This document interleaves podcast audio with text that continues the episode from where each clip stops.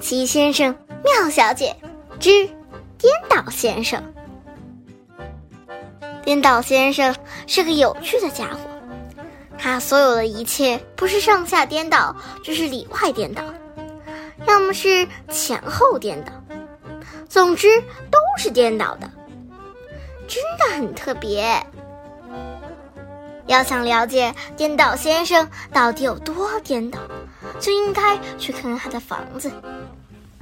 首先，门是上下颠倒的，然后窗户上挂着的窗帘也是上下颠倒的。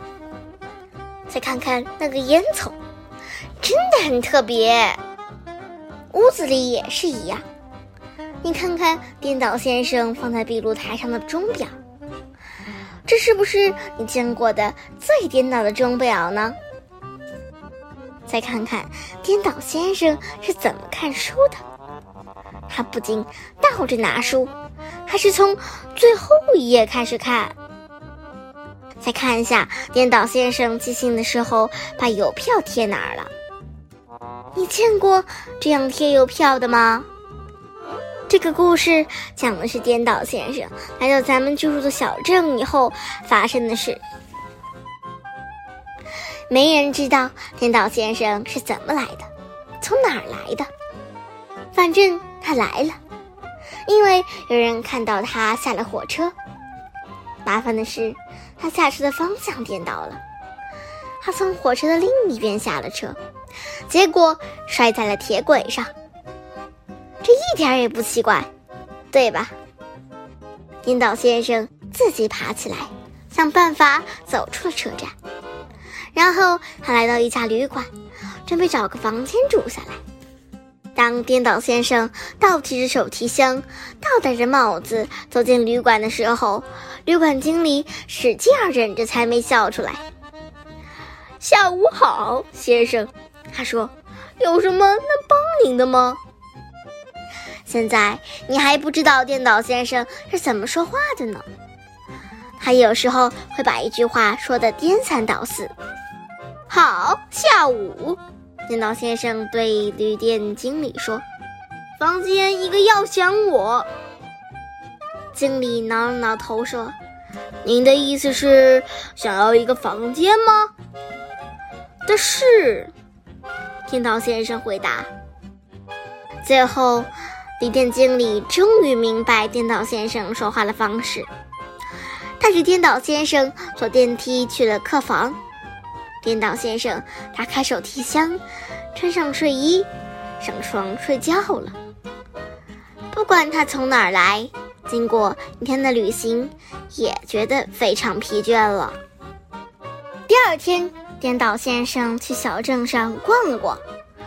可他在镇上的时候引起了一些麻烦。他坐出租车从旅馆出发，想告诉司机他要去哪里。可是司机听得头昏脑胀，可能司机一不小心就撞到了红绿灯上。天哪！哦，颠倒先生说：“抱歉，很我。”接着他走进小镇中心的一家大百货商场。他走到一个柜台跟前，一双袜子买想我。他对柜台后面的女士说：“你的意思是想买一双袜子吧？”女士微笑着拿给他一双大红色的袜子。颠倒先生把袜子穿在了手上，然后他准备离开，但因为他是颠倒先生，他想从上行的自动扶梯走下去。结果，所有要乘坐自动扶梯上楼的人都滚了下去，那正是人仰马翻的混乱场面。那一天，颠倒先生做了各种颠倒的事，他倒退着穿过马路，造成了交通大堵塞。他去图书馆，把所有的书倒着放回架子，这让每个人都非常头疼。接着，他去了艺术画廊，坚持把所有的画倒过来挂，好让他自己能够好好欣赏它们。幸好，颠倒先生在镇上待了一天之后就消失了。没人知道他是怎么走的，去哪里了。但他的确是走了，因为他不在镇上。整个小镇一下子松了一口气。可是，镇上的人发现，虽然颠倒先生走了，可所有的事还是颠倒的。卖报纸的人把“快来看”说成了“看来快”。电视新闻播音员把“现在广播新闻”说成了“新闻广播现在”。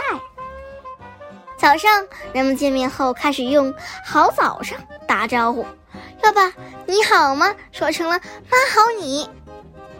所有人都颠三倒四的说话。你能想出一些颠三倒四的话来吗？好，八看说说。